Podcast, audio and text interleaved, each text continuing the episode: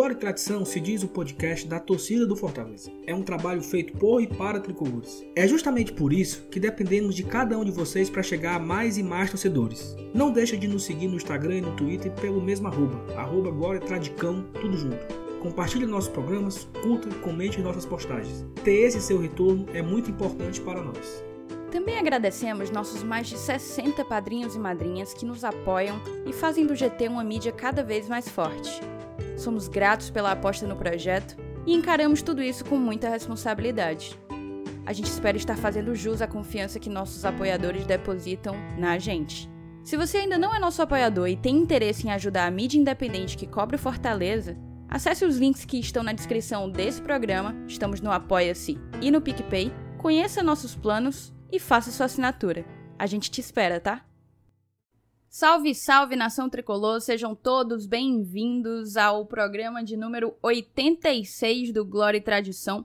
Um programa de pós-jogo, um pós-jogo um pouco atrasado, mas também de análise da rodada, essa primeira rodada do Campeonato Brasileiro Série A de 2020. Você conferiu aí a nova abertura, né, da gente. Vai haver algumas mudancinhas, algumas variações a depender de quem participa do programa mas a gente está tentando tornar a, a, dinâmica do Glória algo mais íntimo para ti, para que você se sinta perto da gente, se sinta um parceiro nosso, que é o que você de fato é. Eu queria introduzir aqueles que estão comigo para mais esse episódio. Seja bem-vindo, Helenilson, tudo bem? Oi aí, Thaís, tudo bem? né? Um abraço para você, para Felipe, para toda a nação tricolor que está escutando aqui o Glória e Tradição. Um pós-jogo não muito animador, né? Mas é, a Série A começou, né? E aí a gente ainda tem uma longa caminhada pela frente. Muitos pós-jogos ainda vão ser discutidos aqui. E a gente começa com esse primeiro. É, vai ser muito legal para quem ficar escutando até o final. Mais um episódio do Glória e Tradição. É, exatamente. É aquela coisa, ossos do ofício, né? A gente tem que estar tá fazendo pós-jogo ganhando, perdendo, jogando bem ou quebrando a bola. E você, Felipe, seja bem-vindo. Fala pessoal, novamente é uma honra estar aqui com vocês hoje. É isso aí, sendo bem breve agora na apresentação, né? Um pós-jogo que a gente não é tão animador, nunca é bom estrear com derrota, mas Fortaleza na, na história da Série A estrear com derrota é algo até que comum. É agora ver o que aconteceu de errado, tentar analisar a tabela, ver os próximos jogos. Nós vamos ter uma sequência um pouco pesadinha, mas o Campeonato Brasileiro da Série A é isso, né? Não tem tempo bom, é toda hora uma tempestade atrás da outra. Temos muita coisa para falar hoje e espero que você curta mais esse episódio do Glória Tradição. E a gente vai dividir um pouco o programa em quatro tópicos aqui, foi o que a gente combinou no momento em que roteirizou o episódio. E o primeiro deles, sem sombra de dúvidas, precisa ser o surto de coronavírus ou de resultados positivados de, de coronavírus que houve nesse final de semana. A partida de Goiás e São Paulo, que aconteceria ontem, no domingo, a gente está gravando na noite de segunda-feira, ela beirou acontecer, apesar de cerca de nove atletas do Goiás terem sido diagnosticados com Covid-19. E, se eu não me engano, desses nove, oito eram titulares. O Goiás teve que chamar terceiro goleiro que estava no interior do estado em almoço de Dia dos Pais, teve que chamar menino da base, do time de aspirante, tentar inscrever um monte de gente na em cima da hora. Ao que, ao que tudo indica, eles não conseguiram inscrever essas pessoas e aí, em paralelo, optaram de uma maneira sensata, que eu acredito que deveria ter sido, e acho até que foi a primeira medida a ser adotada, e pela via judicial requerer ao STJD que a partida fosse adiada, né? E de fato o STJD deferiu o pedido do Goiás 10 minutos antes da bola rolar, talvez até menos. O time do São Paulo já estava uniformizado e em campo aquecendo. Eu tenho vários, vários apontamentos para fazer sobre essa situação. É, se você não conferiu o, o, nosso guia do Brasileirão com o Biratã Leal, vale a pena dar uma conferida. Logo no início do programa, o Bira, inclusive, comentou sobre como que vai ser essa dinâmica de, de, de testes e de jogos tão um em cima do outro. A gente sabe que pode haver apenas um intervalo de 48 horas entre uma partida e outra. Por enquanto, ainda não está precisando haver, mas em algum momento terá que. Então, é algo que precisa ser repensado e o protocolo deu claras demonstrações de que ele é falho. O Goiás ele teve acesso aos seus testes na manhã de domingo, ou seja, horas antes do jogo, e isso definitivamente não atende a, a qualquer protocolo de segurança. Até porque o Goiás teria que levar a campo jogadores não testados para que a partida acontecesse. E aqui eu tenho várias críticas. A gente pode criticar a CBF, que sem sombra de dúvidas é de longe a, a maior culpada disso. O Goiás não precisava ter recorrido ao STJD. Isso tinha que ter partido da CBF. E até depois das quatro horas, momento em que o jogo deveria ter começado, não havia qualquer manifestação de qualquer pessoa, de qualquer representante da Confederação Brasileira de Futebol que pudesse dizer o que é que estava acontecendo e, o que é que seria daquele jogo. Então, assim, aquela omissão desastrosa, uma omissão, assim, digna de, de CBF, digna da entidade que, que, que ela é, efetivamente.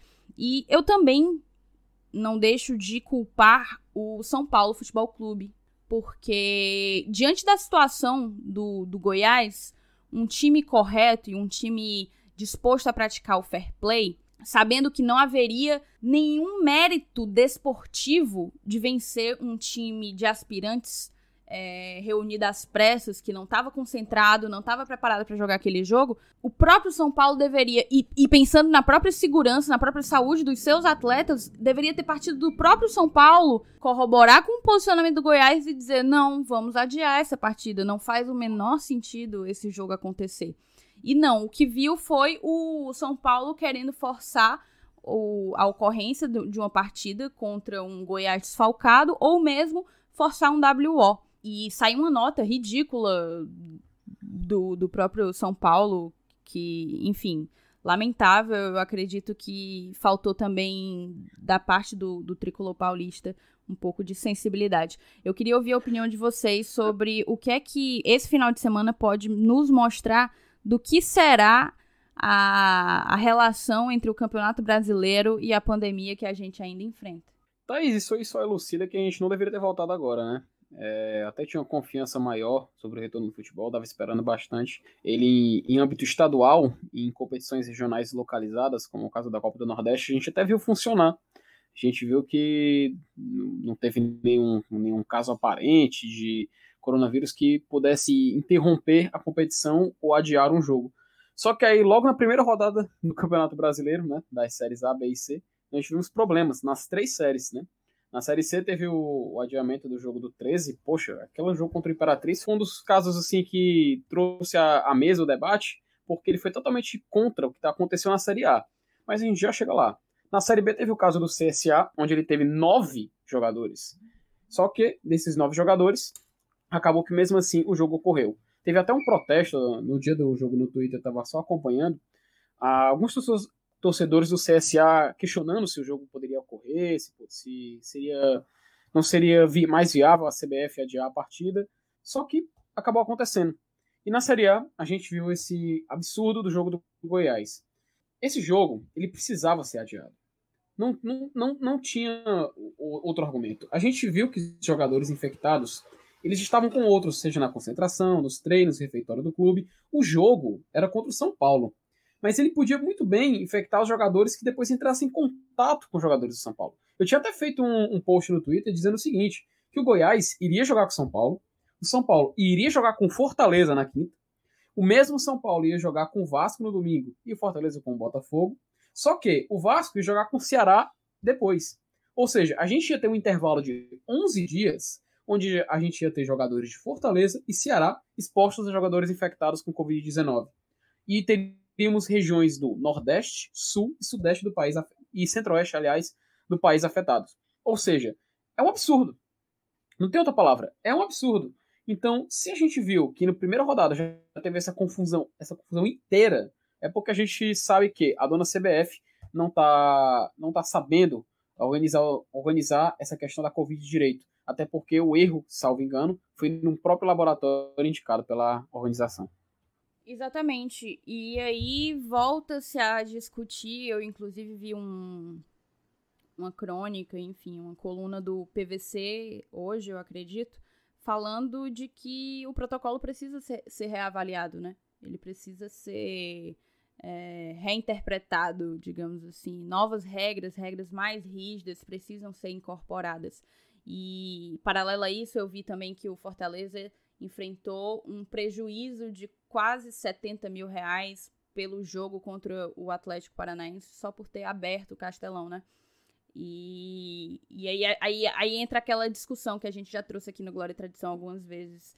É válido se pensar por conta da pandemia e para desonerar os clubes que não podem contar com, com o público nos estádios, é válido se pensar em sedes, não apenas um, até porque a gente, vê, a gente acabaria, enfim, não há gramado que aguente jogo sexta, sábado e domingo, quarta e quinta, e sexta, sábado e domingo o tempo inteiro. Mas sedes específicas, Rio de Janeiro, São Paulo, é, provavelmente seria naquela região, uma vez que é a concentração da maior parte dos times que participam da Série A. Vocês chegaram a ver o detalhe lá desse, desse bordeiro lá, só de aluguel de campo, 30 mil reais. Você viram esse detalhe, né? Não, não vi. Teve a questão da equipe de arbitragem e o aluguel de campo, né? E eu ia, inclusive, passar a bola é. para você para te perguntar sobre essa questão do, do prejuízo por lá e se tu acha que, diante de toda essa confusão que deu no final de semana, é, deve-se começar a repensar se, se é viável é, escolher sedes para a realização do restante do Campeonato Brasileiro? É, eu, eu até fico, fico assim meio. É, até aceito né, essa situação de acontecer, porque né, na verdade é, é a primeira vez que a gente vive esse tipo de coisa. Né? Não, não se tem experiência, né? nunca aconteceu, é, pelo menos nos tempos atuais né, da, da, nossa geração, de uma, de uma pandemia desse nível para suspender campeonato, inclusive suspender a nossa vida normal, né, nosso dia a dia. Mas é, como a gente está falando de uma coisa séria, né, que até, até agora, até o presente momento, ainda está tirando vidas no nosso país, né, é, é, um, é um assunto de é, extremamente gravíssimo. Então, o futebol, ele, tudo bem, é, é um, é uma mola. Né? No Brasil, ela não só diverte, não só serve como esporte, mas também serve como é, emprego para muita gente, né? Ganho, ganho, né? Meio de vida. Mas, assim, a gente está é, com esses exemplos que a gente teve tanto na Série A, na Série B, na Série C. Se a Série D tivesse começado, aí é que a gente ia ver mesmo, tá? É porque, graças a Deus, ainda não começou. Porque aí é que a quantidade de times é bem maior e a estrutura é bem menor. Então, a probabilidade de, de contágio era maior do que na, na, na Série C, na B e na A. É, mas vê aí, o, é, é, o primeiro, como se fosse assim, o primeiro dia de aula, né? Vamos ver o que, que a CBF, é, além dessas medidas que ela está tomando com relação ao laboratório, é, vamos ver o que, que ela decide, porque a gente acabou de ter a primeira rodada e já tem esses casos. Imagine quando a gente chegar na quinta rodada. E aí começa a, a, cavalar jogo adiado, jogo adiado aqui, jogo adiado ali. Daqui a pouco a gente vai ter que estar tá jogando de 24 em 24 horas, né? Então, acaba, se você quiser mesmo ter que cumprir o campeonato na marra, acaba ficando numa situação mais difícil ainda. É, mas, mas é como eu disse, é um, é um nó cego, é um nó cego a ser desatado e é a primeira vez que a gente está de frente para esse tipo de situação. Eu acho que tem que ter muito discernimento e tem que ter calma, né? E, e agir principalmente com bom senso com relação a isso. E, e a, respeito do, do, do prejuízo dos clubes, é, a gente está eu volto a falar, a gente acabou de ter a primeira rodada. Agora tu imagina a gente jogar é, 19 jogos nessa situação. Eu vi que uma previsão total, se juntar todos os jogos em que formos mandantes, é de coisa para lá de um milhão de reais só de prejuízo. É incrível, né? Aí eu, eu vi no, no, no detalhamento, né, até comentei agora há pouco, que é 30 mil reais só o aluguel do campo. Eu, eu achei estranho. O, o, prejuízo do ferroviário, por exemplo, foi 27 mil reais. Então, significa dizer que o aluguel do campo dele para a Série C deve ser mais barato que para a Série A. Não entendo por quê, né? Porque o campo é o mesmo, as dimensões são as mesmas, o gramado é o mesmo. Eu entendo que aluguel de campo é o, é o uso do, do, do campo de jogo, né, para se disputar a partida, né? Mas aí deve ter as suas burocracias, os seus regulamentos, que, que eu, sinceramente, confesso que desconheço. Apenas me chamou a atenção. É, mas é como a gente está falando. Né? É, é, a questão do prejuízo é mais um caso a, a, se colocar na balança aí, mais um item a se colocar na balança quando a gente se leva em consideração a continuidade do campeonato, o prosseguimento de, da forma como está, pelo menos. Como diz o Felipe, pode passar adiante. Exatamente. E aí a gente, de fato, passa adiante e entra no jogo, né? O jogo que até os. Eu não vou nem dizer 45 do segundo tempo, porque precisou o jogo começar para que a gente. Precisou o Atlético fazer um gol para que a gente descobrisse que havia uma transmissão. E, e, e depois, hoje em dia, hoje em dia, dias depois, eu passei a pensar, poxa, por que, que ninguém pensou nisso, velho? Por que, que ninguém pensou nos direitos de transmissão internacionais? Que, que foi, foi notícia é, logo no início do ano que havia sido vendido. Foi um, um grupo, acredito que todos os times da Série A juntos, menos o Flamengo, porque o Flamengo quis melhores condições, até porque tinha o, o trunfo Jorge Jesus, então o, o Flamengo quis negociar é, sozinho, mas o pacote de direitos internacionais do Brasileirão foi vendido no início do ano e ninguém pensou nisso, né? Ninguém se atentou para isso. Foi, foi bem curioso. Mas a transmissão acabou ocorrendo. No início, todo mundo começou a é, escutando pela, pela rádio, era pela Verdinha, pelo Júlio Salles na Assunção, pelo futebolês. E quando deu ali, eu acredito, uns 15 a 20 minutos do primeiro tempo, é, descobriu-se o aplicativo, a iScore, né? E saiu todo mundo, migrou todo mundo para o aplicativo para poder assistir a transmissão ao vivo. e foi bom, foi bom, graças a Deus. no YouTube também. É, depois chegou no YouTube, pirateado, salvos pelo gongo. Inclusive, Thaís, só rapidinho agradecer ao, ao Guilherme, ou Guilherme, né, como ele gosta de chamar no Twitter, porque foi ele que começou a passar o link, pelo menos para eu ver ele é, compartilhando para a galera. Dar um agradecimento aí para um grande colega aí, Twitter aí de Fortaleza. Um abraço aí pro Guilherme. Show de bola. Então, é, eu queria inclusive ouvir de vocês agora. A escalação ela não surpreendeu, foi uma escalação bem, bem tradicional. Se a gente tivesse que, que dizer que o Fortaleza tem um time titular, foi esse time que foi a campo. Mas eu queria, Felipe, que tu começasse a falar dela e já entrasse logo para os lances do jogo. Pois bem, né, Thaís? Uh, como começar, né? a gente, acho que a gente começou igual o Felipe Alves, com o pé esquerdo. Na verdade, não o Felipe Alves jogando em campo, óbvio, né? Dizendo é porque ele é canhoto. Mas enfim. Uh, quando a gente entrou em campo, a gente teve Felipe Alves, Tinga. Eu confesso que eu realmente imaginei que a gente teria o, o Gabriel na lateral direita, mas provavelmente o Rogério já querendo dar ritmo pro Tinga colocou na titularidade. Juan Quinteiro, que daqui a pouco vai ter um tópico à parte, especial, pelo menos para mim eu quero, tenho bastante coisa para falar dele.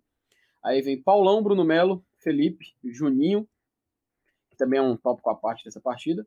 Romarinho, David, Wellington Paulista e Oswaldo. Quarteto que a gente tanto desejou que jogasse contra o Ceará. Se, a, se for pelo que a gente viu na partida, pelo menos pelo que a gente deu para ver da partida, acho que era melhor mesmo nem ter jogado. Mas enfim, o Fortaleza teve um primeiro tempo eu até comecei a assistir a partida depois dos 20 minutos, que uma deficiência já se mostrou clara. Bola aérea defensiva. O Fortaleza não tem esse atributo. Não tem de forma alguma. Se o time já não via jogando bem na semifinal do estadual contra o América de Natal, teve um primeiro tempo muito ruim e só no segundo tempo se ajeitou. Partidas contra Esporte e Ceará completamente nulas a gente vê que esse problema, que, que foi o que causou, aliás, a eliminação do Fortaleza na Copa do Nordeste, ocorreu de novo. Uma bola cruzada na área, e o jogador, se não me salvo engano, foi o Vitinho, conseguiu finalizar por conta de uma falha do Tinga. O Tinga é um jogador que eu tenho muito eu tenho muito gosto pelo Tinga, eu gosto do cara, sério, é um dos ídolos, um dos meus ídolos do Fortaleza. Quando eu encontrei com ele pessoalmente, inclusive, eu falei isso para ele. Só que a partir do momento que você tem um lateral, que a bola é cruzada na área, e ele tenta cabecear sem sair do chão, a gente vê que existe uma deficiência aí. Eu não diria deficiência técnica do atleta, mas eu diria uma deficiência técnica do sistema defensivo. Porque não pular já é o comum. Inclusive, o senhor Quinteiro, que foi expulso, é um cara que praticamente não conhece esse atributo. Se ele joga FIFA, ele desconhece o botão de pulo, que é o X. Para ele não tem, tá arrancado no controle mental dele. Enfim, Fortaleza não podia ver uma bola cruzada na área que se perdia. O primeiro tempo terminou de forma ridícula, porque os jogadores pareciam fora de ritmo, pareciam sem vontade, e até quando eles esboçavam, não conseguiam expressar nenhuma reação. O Juninho, que está atravessando uma má fase terrível, falhou novamente. Perdeu a, forma, a bola de forma infantil no meio-campo e deu um contra-ataque para o Atlético fazer o gol. Muita coisa precisa mudar nesse Fortaleza. Muita coisa precisa mudar. No segundo tempo, até a gente viu o Fortaleza tentar. O Bruno Melo, ele subindo no, no, na intermediária ofensiva esquerda. Mas ainda assim, era muito pouco. O time cruzava, o Atlético não fazia nenhum esforço, defendia. O Fortaleza subia, adiantou as linhas, e o Atlético, sem nenhum esforço, segurava. Eu acho que a gente pode tirar de lição, isso sem falar das substituições, que a gente vai falar mais pra frente. Mas o que a gente pode tirar de lição desse jogo? Muita coisa tem que mudar. Não adianta a gente achar que a Série A vai ser igual ao ano passado. A Série A 2019 acabou. O Brasileirão 2020 já é outro. A gente não tem torcida. A gente tem problemas de arrecadação por causa disso. Então a gente vai ter um elenco que vai ser esse aí. Se chegar alguém, como o Fraga Pani, como o Ronald, que foram, estão chegando agora, são só eles, cara. Não tem mais. A gente tem que ir com esses caras aí. Então, o Rogério Ceni, nosso treinador, tem que tentar tirar o máximo deles. Se aquele desempenho que a gente teve no final da Série A 2019 foi algo extraordinário, eu confesso que a gente está precisando dele agora. Enfim, como eu gosto de dizer, passe adiante. É isso, Felipe. Tenho alguns pontos para contribuir, mas eu queria, antes de, de fazer qualquer arremate, passar a bola para o Elenilson para perguntar para ti, meu amigo, o que foi que só você viu nesse jogo. Pois é, é eu, eu, eu acho assim, quando é, a, gente, a gente tem que colocar na balança nessa estreia de 2020, né, é um, uma, uma, digamos assim, uma análise acumulatória, né, de, de partidas com futebol ruim, como o Felipe falou aí, a gente vem de uma sequência ruim. Né? O jogo contra o Sport, o jogo contra o Ceará. É, ano passado, quando a gente estreou contra o Palmeiras, tomando aqueles 4 a 0 lá em São Paulo, a gente vinha de duas vitórias contra o Ceará, né? uma conquista do título estadual. E eu acho que isso amenizou um pouco, né? O, o, o que desta vez é, essa carga acumulatória, essa carga negativa de, de partidas mal jogadas, de, de jogos sem marcar gols, que agora já chega já chegam a três partidas seguidas, né, tudo isso influencia né, na, na, nessa análise de estreia. Né, apesar de ter sido contra um adversário forte, que veio desfalcado por conta do desgaste de ter jogado a final estadual, mas mesmo assim não deixa de ser um adversário muito forte, né, que, que eu acho que, que vai brigar lá pelas cabeças, né, por Libertadores tranquilo. É, mas o, o que o, o, Rogério fez, né? A escalação que a gente falou agora no começo, que, que era uma escalação já que o pessoal está acostumado, todo torcedor já está acostumado com essa escalação. É, se viu até para, sei lá, para ele mesmo provar. Tá aí, vocês não queriam esse time aí? Pô, tá vendo por que, que eu mudei contra o Ceará? Eu mudei porque eu tava vendo que o time não vinha rendendo, né? E, e o jogo contra o esporte tinha sido o aviso final. E contra o Ceará ele tentou uma mudança radical. Aí disse, pô, mas logo contra o Ceará, mas aí eu acho que é, ele está acompanhando o dia a dia, ele sabe o, o, o quanto está rendendo cada jogador. Aí a gente, a gente vê jogadores do, do nível de Oswaldo, de David, né, e até mesmo do próprio Romarinho, que não, que não rendem mais como rendiam até o março passado, né? Parece que o futebol deles ficou preso no tempo. Ao mesmo tempo a gente vê uma zaga que não funciona nas bolas aéreas, a gente vê um, o, o Quinteiro que passou uma Série A completa, de 2019 tomando dois cartões amarelos e que nessa é expulso na primeira partida do Campeonato Brasileiro. A gente vê é, os volantes, né, tanto o Felipe, principalmente o Juninho, não acertando a, aquela bola verticalizada que, ele, que proporciona um, um ataque, um contra-ataque, principalmente nos pés do Oswaldo, do David, né, e, e, tudo isso ao mesmo tempo. Né, essa simultaneidade é que me preocupa. Por que está acontecendo tudo isso ao mesmo tempo?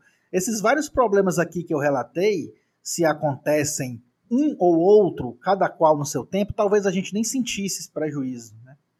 Mas o problema é que está acontecendo tudo ao mesmo tempo. E por quê? Cadê aquela, aquela, aquela fluidez do jogo que transformava o, o, o toque de bola tão natural? Né? E, e, e a, a, gente que era um dos times que menos atacava, que menos chutava gol, mas tinha um aproveitamento lá em cima. Né? Então, cadê essa magia? O que aconteceu? Todo mundo desaprendeu? Não, alguma coisa está acontecendo. E é como o, o Felipe falou agora há pouco, né? Tem que ver o que, que é e tem que mudar. Ah, agora que a gente jogou a primeira partida, ainda faltam 37 jogos, né? Claro, não vai deixar para fazer quando a Inês estiver morta. Mas é, o Campeonato Brasileiro é, o, é um dos mais difíceis do mundo. Então a gente sabe que se não abrir o olho na hora certa, a vaquinha vai pro brejo e tchau e benção. Aí para voltar de novo vai ser aquele sufoco. Né? E, e, e, a gente sabe que o, o, quanto, sabe o quanto foi difícil, o quanto foi gratificante a gente chegar onde a gente está. Mas é como eu estou falando, né? mas aí é, é, é, questão de, de administração, de identificação. É, quem está lá dentro sabe o que, o, o, que fazer, ou pelo menos o que tentar fazer. Né? Creio eu que não seja algo tão grave, afinal de contas a gente está começando agora. Né? É, o ano de 2020 ele é um, é um ano totalmente atípico. É um ano, não tenho, eu não tenho nem parâmetro para comparar com uma outra temporada, seja ela qual for. Então a gente tem que usar da inteligência é, e, e, da nossa capacidade de reação, que eu acho que ainda somos possíveis. Eu, eu creio que, que tudo é uma questão de, de, de, de administração, né? porque esse time aí, né, que a gente viu jogar contra o esporte, contra o Ceará e até agora mesmo contra o Atlético Paranaense, mesmo sendo um adversário difícil, é, a gente sabe que não é só isso que ele joga. A gente já viu que não é só isso. A gente tem a certeza disso. Tá? Então, eu acho que falta só descobrir o caminho das pedras que devem estar lá mesmo dentro do PC. É isso. A gente pode falar de alguns detalhes da partida, o, em termos de scouts, né? O primeiro tempo o Atlético teve bem mais posse de bola do que o Fortaleza, foi coisa de 60% pro, pro lado do time paranaense e apenas 40%, 40 pro tricolor de aço. E a gente não, ficou uma sensação de que a gente não tinha chutado tanta gol, mas se você for olhar as estatísticas do jogo, o Fortaleza de fato chutou. É, o Atlético chutou a meta adversária 13 vezes, enquanto o Fortaleza chutou 10. A diferença é que as finalizações no gol, no caso do Atlético, foram cinco. Duas delas eles aproveitaram. E no caso do Fortaleza, três. Né? Então, mas uma coisa que me chamou a atenção em termos de, de scouts foi, primeiro, as finalizações de fora da área. Das 10 finalizações do Fortaleza, seis foram de fora da área. Isso mostra muito, talvez, a, a nossa incapacidade ao longo do jogo de conseguir criar espaços e infiltrar bem na área adversária, né? E um outro fator que me chamou bastante atenção e me preocupou, talvez também reforce a má atuação do Juninho, que de fato, como você adiantou, Elenilson, vem em má fase, foi o aproveitamento nos cruzamentos. O Fortaleza tentou 16 cruzamentos, segundo dados do SofaScore e acertou apenas um deles, um aproveitamento de 6%. E é um aproveitamento muito baixo, né? Muito baixo. Dados assim individuais, você consegue começar a linkar as coisas. No, no caso, só uma coisa, Thaís, você foi muito feliz em falar, né, só para adicionar. Falhas individuais, viu? Porque o time até conseguiu chegar e fazer boas jogadas, mas o problema é que os jogadores estavam com a cabeça no mundo da lua, meu. É inacreditável. Enfim, pode, pode prosseguir aí, mas é só para deixar anotado isso, porque individualmente o Fortaleza falhou muito contra o Atlético. A gente tem que reconhecer o seguinte: de fato, o Atlético ele é um time bem montado, apesar de ter sofrido uma debandada, né? Saiu Rony, saiu Bruno Guimarães, saiu. É, o Renan Lodge tinha saído antes, é, saiu o Marco Ruben. Não estou lembrando mais de alguém nesse momento que tenha saído. Mas, enfim, acabou perdendo peças essenciais. Ah, saiu lá o Pereira, né? O zagueiro, foi pro Flamengo. E acaba que eles estão tentando. E não, não, não fizeram contratações, então estão tentando se. se se reestruturar com o que eles já tinham, né, com o garoto. E eles vieram para cá extremamente desfalcados, e eu acho que por virem desfalcados, talvez tenha aumentado a nossa esperança e expectativa de que o Fortaleza pudesse obter um resultado mais favorável. Querendo ou não, e isso é algo que a gente não pode deixar de discutir, o Atlético jogou com apenas quatro jogadores titulares. Eram eles Nicão, Léo Cittadini, tentem me ajudar a lembrar o Jonathan na lateral. Uhum. O fato, Thaís, é que por, o Atlético ele realmente era um clube que estava incompleto no jogo contra o Fortaleza. E o Fortaleza, muito por erros próprios dele, é que não conseguiu obter sucesso na partida. Uma coisa que me irritou bastante, inclusive eu perdi a paciência no segundo tempo, foi a apatia de alguns jogadores. Eu, infelizmente, às vezes a gente começa a teorizar, pensar em outras coisas. Alguma coisa deve estar acontecendo, porque a gente já, já é o quinto jogo seguido, aliás, que acontece esse tipo de coisa. E isso não é, não é normal, não é natural. Alguma coisa está acontecendo no Fortaleza. E a gente tem que tentar identificar o que é. É, eu só espero, pelo menos, não diria o comandante, o Rogério Senna fazer isso, mas que venha alguma atitude também lá de cima, né? Vamos tentar eh, motivar o pessoal, porque realmente é uma partida que está transcendendo um campeonato. Não é só, não é só no Campeonato Brasileiro, não foi só na Copa do Nordeste, foi também no Campeonato Cearense. Já é a terceira competição em que o Fortaleza é afetado por esse tipo de desempenho. Enfim, é, eu acho que a gente, se a gente continuar aqui rodeando esse mesmo assunto, a gente vai não vai chegar a nenhuma conclusão, porque realmente algo está acontecendo e nós não sabemos o que é. Enfim, como diria meu querido Alan Neto, passa adiante. É, eu lembrei que era o zagueiro Aguilar, que também era o quarto titular. De resto, eram apenas reservas. E, enfim, eu acredito que a gente perdeu uma grande oportunidade de ter saído desse jogo com pelo menos um ponto. Mas, assim, é, Felipe, eu, a gente pode sair disso, eu acho que o Rogério novamente mexeu muito mal. É, o único, a nossa melhor chance no jogo que foi que ocorreu no primeiro tempo, ela veio de um passe do Romarinho pro Wellington Paulista que conseguiu chutar gol, ainda que imprensado ali por dois marcadores. E o Wellington acabou sendo o primeiro jogador a ser substituído. Então, eu não tiraria o Wellington naquele momento. Mas a gente tem que pontuar sobre alguns jogadores. O primeiro deles é Quinteiro.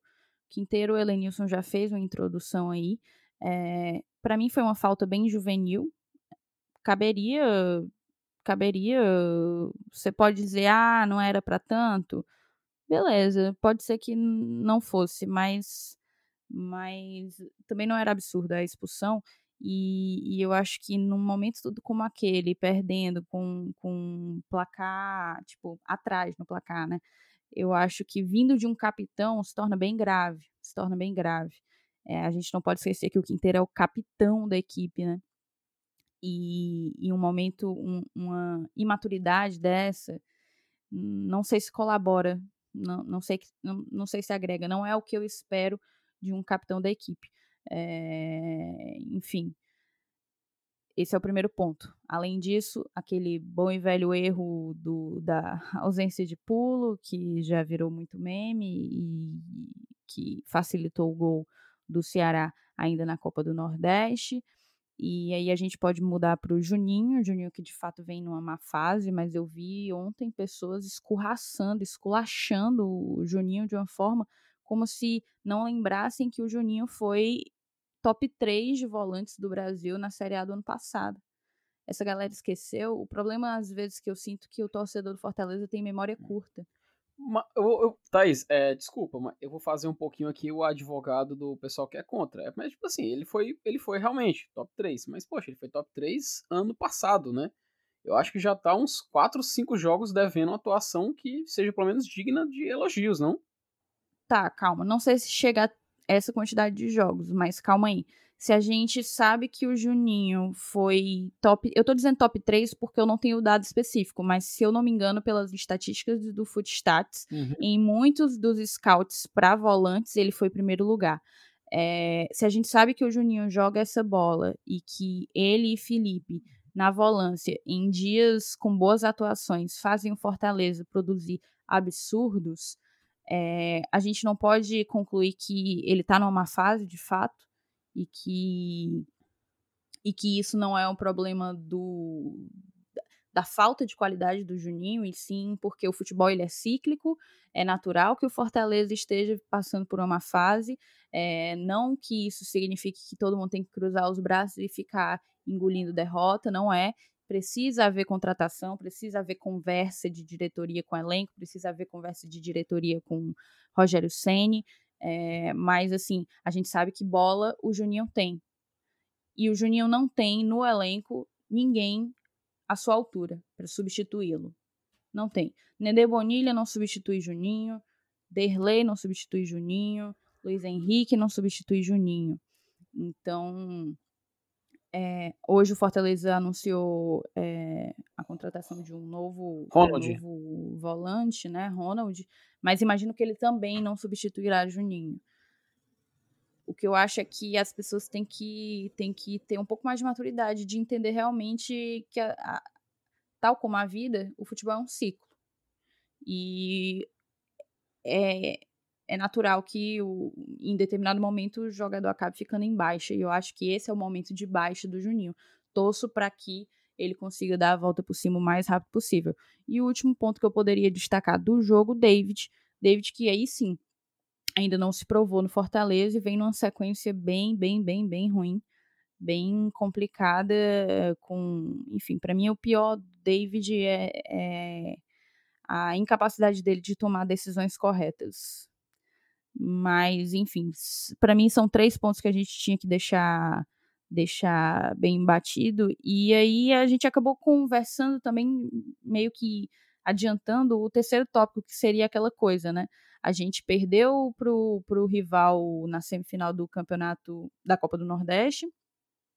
Estreou na Série A com uma derrota diante do time reserva do Atlético Paranaense. E aí há quem diga: ah, é o caos, acabou a paz, se não vai jogar por bem, vai jogar por mal, se, se acabou, é, eu, eu cheguei a ouvir que era o fim da era Sene no Fortaleza.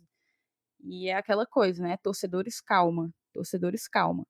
Eu acho que eu já adiantei o meu posicionamento. Eu entendo que o Rogério, o apego do Rogério aos ideais dele foi o que nos trouxe até aqui, certo? É, quando estava todo mundo chamando ele de burro, ele se apegou aos ideais dele e nos trouxe até aqui. Quando estava todo mundo esculhambando o Romarinho e vaiando o cara antes mesmo de entrar, o Rogério se apegou aos ideais dele e nos trouxe até aqui. Só que eu acho que também cabe, é dos grandes profissionais, saber o momento em que determinadas coisas precisam ser revistas. E a sensação que eu tenho é que o Rogério ele quer morrer abraçado com dogmas da cabeça dele. Ele, enfim, eu, eu penso que eu não teria entrado com o Derley ali. Eu, pra, com a substituição de Derley e Marlon, eu percebi que ele estava com medo de perder demais gols. Né? Ele queria segurar os 2 a 0 porque provavelmente ele não estava vendo mais capacidade do time de produzir e de tentar um empate ou pelo menos diminuir o placar.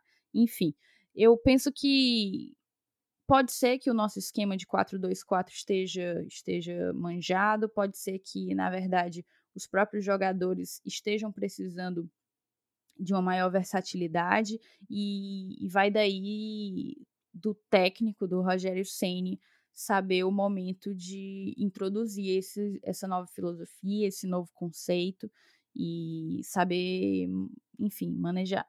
Eu sempre, sempre, quando eu vou falar do Rogério, eu me sinto muito desconfortável, porque quem sou eu para dizer qualquer coisa para um cara tão vencedor e, e que entende tanto de bola como ele mas eu realmente acredito que ele não pode morrer abraçado com determinadas filosofias e que a, a, falta de criatividade do Fortaleza tem muito dessa coisa do só vou jogar desse jeito, não abro mão de jogar desse jeito. Qual é a opinião de vocês? É, cara, eu, eu, eu acho que. É como eu disse antes, é, eu, eu acho que não, não é motivo assim para mudança radical ainda. Eu acho, inclusive, que é muito cedo para se pensar nisso. A gente acabou de começar o ano de 2020, né? Eu repito, eu acho que, que a gente tem que abrir o olho e ver administrativamente o que, o que pode estar acontecendo. Eu, a gente fala assim, ah, o que está acontecendo? Mas peraí, pode até nem estar acontecendo nada. O futebol é assim mesmo, existem altos e baixos. Eu duvido, duvido qualquer, qualquer time, seja ele um time que dispute lá embaixo, que a gente ano passado chamava lá de, de briga pelo rebaixamento, né? Que gente, é, no qual a gente se enquadrou no começo da competição. Quem briga por Sul-Americana, quem briga por Libertadores, quem briga pelo título, eu duvido qualquer um desses passar o, campeonato inteiro sem um momento de tensão, né? por, por, mais crucial que seja. O, o, o que a gente pode tirar um ponto fora da curva é o Flamengo do ano passado, que estava bem acima do nível, do, do, dos outros clubes, mas mesmo assim teve um começo de campeonato, né, ainda antes de chegar o Jesus, né, ainda teve um começo de campeonato um pouco cambaleante. Né? Então não, não começou o campeonato bem. Então, é, por, que, por que, que o Fortaleza estaria fora disso? Por que, que a gente tem que achar tão anormal um momento de dificuldade no ano, né? principalmente, como eu já falei aqui, um ano atípico como esse de 2020, que a gente teve uma intertemporada de mais de três meses, né? o, que, o que isso não é normal. Então, é, vamos ter calma. Eu acho que a gente tem, no, no, momento, agora sim, a gente pode falar no momento mesmo, é, fatores a corrigir, isso é óbvio, é notório, ninguém aqui está passando pano, mas a gente tem que ter calma. você citou exemplos aí de, de, de de comentários, de pedidos de torcedores que são extremamente exagerados, né? E comentar que é o fim da era Senna porque te perdemos na estreia e fomos eliminados numa semifinal de Copa do Nordeste é algo extremamente absurdo. Né? então eu acho que a gente a gente tem muito chão pela frente e tem muita coisa a se decidir. Né? É, é cabe a, a, a, diretoria, a comissão técnica e aos próprios jogadores encontrarem a, chave do, de, desse labirinto aí, que agora que está começando é, é, é, essa caminhada tão difícil que é a Série A. Hum, a gente está tá fazendo aqui uma análise de primeira rodada, é como se a gente já tivesse é, no fim do campeonato e, e a vaca tivesse ido para o brejo. Não é bem assim. Mas é claro, é como eu estou dizendo, a gente tem que cuidar antes do que aconteça. Mas, pessoal, pô, tem calma. É, é um ano atípico, é tudo diferente o trabalho do Rogério não pode ser questionado, e muito menos a qualidade dos jogadores que vem jogando mal, inclusive o próprio Juninho, que está sendo né, o alvo das principais críticas. Ele está jogando mal, tem que criticar, óbvio, tem, claro. Mas a gente sabe que ele pode melhorar, que ele pode render o que rendia antes, né? Não, é uma questão de, de, de crucificar. É, mas é como eu estou dizendo, tem que alinhar. Tem que alinhar todo mundo, diretoria, comissão técnica e jogadores. Tem que alinhar. Com, alinhando, todo mundo caminhando é, com sincronismo, é, a gente consegue entrar nos trilhos de novo, porque eu acho que capacidade, tanto da, tanto da diretoria, quanto da comissão técnica, quanto do, desse elenco que tem aí, a gente sabe que, que mesmo precisando de reforços, que o próprio Rogério muitas vezes, aliás, praticamente em todas as vezes que, que ele faz uma entrevista coletiva, ele cita a necessidade de reforços, claro. É, mas mesmo sabendo disso, a gente sabe que, que a gente tem degraus, degraus ou degraus, acho que tanto faz, inclusive, é, a, a, a galgar e a subir dentro da competição. Beleza, agora vamos num jogo rápido fazer uma, uma visualizada na rodada. Se a gente for olhar os times do Aperreio, que é o campeonato da permanência, a gente vai recapitular. Eu vou ver, eu vou colocar aqui para vocês o que eu tinha colocado no meu caderno de quem participa do Aperreio. Me lembrem se eu estiver esque esquecendo alguém, certo? Fortaleza, Ceará, Esporte, Bragantino, Atlético Goianiense, Goiás, Vasco, Coritiba, Botafogo. Bahia. Faltou Bahia, né? Vai botar o Flamengo, não? A gente vai botar o Bahia. Hein? Flamengo tá junto com a gente, coladinho ali na lanterna, hein? O Flamengo sem... Coladinho com nós ali Flamengo na sem lanterna. Jesus, não sei não, viu? Mas vamos lá. Depois... Depois, nesse final de semana em que vários jogos foram adiados do campeonato do Aperreio, o Atlético Goianiense não jogou, Goiás teve o seu, o seu jogo adiado em cima da hora, o Vasco não jogou, o Botafogo e o Bahia também não jogaram. De resto, apenas um time ganhou, o esporte, grande esporte, uma vitória muito bonita. Vocês acompanharam a vitória do esporte? Muito bonita a vitória do esporte. é, isso aí é, é, é, o que a gente pode, venceu... pode chamar de confronto direto, né? Confronto direto, exatamente. O esporte venceu um confronto direto. Ponto para o time pernambucano. É, e aí, de resto, o Bragantino empatou, empatou com o Santos, né? Uhum. Na Vila Belmiro. E Fortaleza, Ceará e Coritiba perderam. Coritiba perdeu para o Inter, Fortaleza para o Atlético Paranaense, Ceará perdeu para o Esporte. O que é que vocês acharam dessa primeira rodada? Eu achei que dos males o menor. Ah, bom, assim, do nosso campeonato, obviamente, é Ceará, Coritiba, perder, perdendo seus jogos são, são ótimos. Fluminense também perdendo também é uma boa. Fluminense é um, é um que eu considero que corre ali por fora, apesar de ter se, se reorganizado. E ah, eu, eu, não, eu não vejo mais o Fluminense como um time que vai, vai brigar para cair, né? Mas enfim, se é, se é pra gente fazer uma leitura superficial, é assim que, gente, é assim que eu coloco o Fluminense. Como o Atlético Goianiense e o Vasco ainda não jogaram, que, são, que eram clubes que, na minha opinião, iriam perder esses jogos, eram virtuais derrotados tanto contra Corinthians contra Palmeiras, então a gente vai ter que ficar com essa incômoda lanterna provisória, entre aspas, né? É, inclusive até no Fantástico, quando mostrou lá os cavalinhos, mostrou o cavalinho do Fortaleza do lado do cavalinho do Flamengo, Fluminense, Curitiba e Ceará, porque não tem como definir nada, é começo de campeonato, primeira rodada. Então a gente vai ter que agora correr atrás do prejuízo, né? Nós já vamos pegar o São Paulo, que não jogou, então a gente não tem como avaliar eles como eles vêm para o brasileiro. O que a gente pode adiantar é que eles vão vir com muitos jogadores titulares, um exemplo, de, um exemplo deles é o Daniel Alves, né? Que vai jogar contra, contra o Fortaleza. Vamos, vamos ver esse duelo, esse duelo de titãs, que é Bruno Melo contra Daniel Alves, né? Mas se Deus quiser, vamos ver a vitória aí, uma, a vitória, pelo menos um empate aí do time do menino de Paracuru. E é isso aí, né? Campeonato Brasileiro começando. Ah, os cavalos acabaram, acabaram de largar. E é pra gente só acompanhar e torcer, pelo menos, para que a gente consiga pontuar e sair dessa, pelo menos, incômoda lanterna. Porque sair da zona de rebaixamento eu, não vou nem cobrar muito nesse início, não. Mas pelo menos a lanterna a gente tem que sair logo.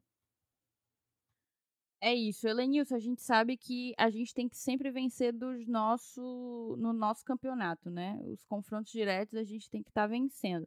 O São Paulo não é um adversário do nosso campeonato. Então é aquela coisa, uma derrota não, não será absurda. Mas você acha que dá para roubar um pontinho do, do tricolor paulista em São Paulo? É, eu acho que dá. Não, apesar da gente não ter visto o São Paulo jogar na estreia, não sabe como é que tá, né? É, o último, a última imagem que a gente tem do São Paulo é aquele time que, que perdeu para o Mirassol no Campeonato Paulista. Né? O Mirassol também todo remendado.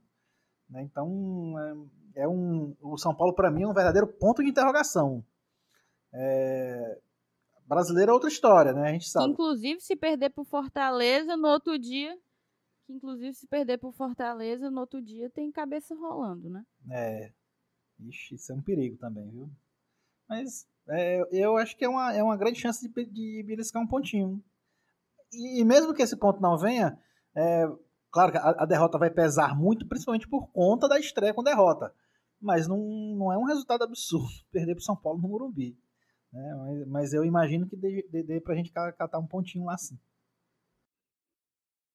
Lembrando que o Rogério Ceni, desde que saiu do São Paulo, não conseguiu vencer, né? A gente jogou duas vezes com ele contra o São Paulo no ano passado e acabou Verdade. tendo duas derrotas. É, eis aí mais uma chance do, do mito é, vencer e talvez derrubar o técnico do seu ex-time. Eu não quero nem pensar nas possibilidades aí, viu? Do que pode acontecer aí se o Fernando Diniz sair, viu? Não, velho, mas eu nem tenho medo, velho. Eu nem tenho medo. Enquanto o Leco for presidente, eu não tenho nem medo. Ah, eu já vi de tudo, viu? Troca, troca. Enquanto o Leco for presidente, aí, aí você pegou pesado. Aí pelo você pegou Deus, pesado. Passa, Deus me defenda. Passaporte pro dinizismo, pelo amor de Deus. Depois dessa, depois dessa, é, é o sinal pra gente, pra gente encerrar o programa. Eu não vou nem. Eu, eu tava aqui, eu lembrei agora do, do, da eleição do melhor e do pior. Mas eu não vou nem fazer, porque me deu tanta raiva essa estreia. Foi, foi, um, foi tão traumático. É, Ou vocês estão afim de fazer um negócio desse? Não, não, não vamos deixar passar, vamos. Não, na verdade é. eu quero dizer, o melhor, o melhor foi o high score para ter ajudado a assistir a partida e o pior foi o desempenho do time. Pronto, acabou. Exatamente, tá. Eu sigo o relator. Você, Lenils. É, por aí também. Eu, eu não, então não, tá. consigo. É, é, é tão difícil encontrar o, o pior e, e, quanto encontrar o melhor para esse jogo aí. Cara, se eu tivesse que eleger o pior, seria o Juninho. O, eu só não tenho como eleger o melhor, entendeu? Eu só não tenho como eleger o melhor. É como eu falei, o melhor foi o iScore, poxa. Santo aplicativo. Tamo junto, iScore. Vou até pensar em apostar agora. Você tem que começar a apostar é na Liga do Cartola. Opa! Os padrinhos do Glória e Tradição estão com Liga no Cartola, meu querido. E eu queria deixar aqui bem claro para todo mundo que tá ouvindo que a vencedora da primeira rodada fui eu. Estou em primeiríssimo lugar. Vamos tentar manter a relaxa, regularidade relaxa. e conquistar os três pontos na próxima rodada. Isso aí é, isso é marmelada, isso aí. Isso aí tá combinado. não, não aceito, não. Fiquei nem na zona de Sula, poxa.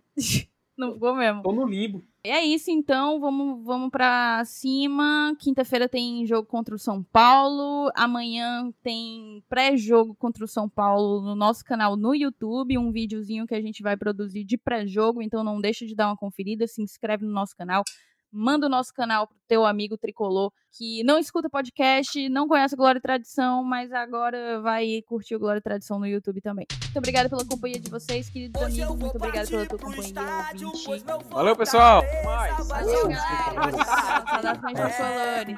Vou levar meu bandeirão, camisa do leão e vibra à vontade.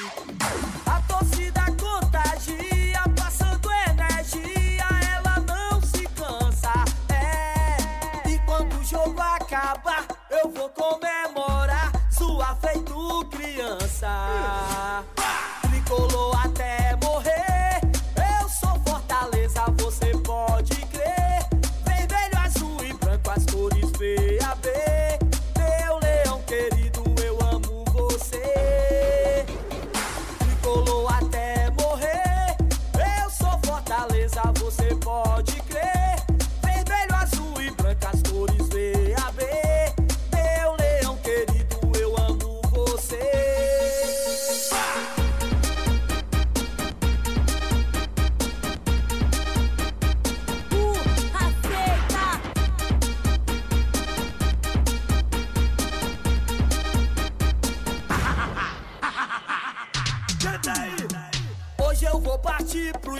Estádio, pois meu Fortaleza vai jogar mais tarde. É,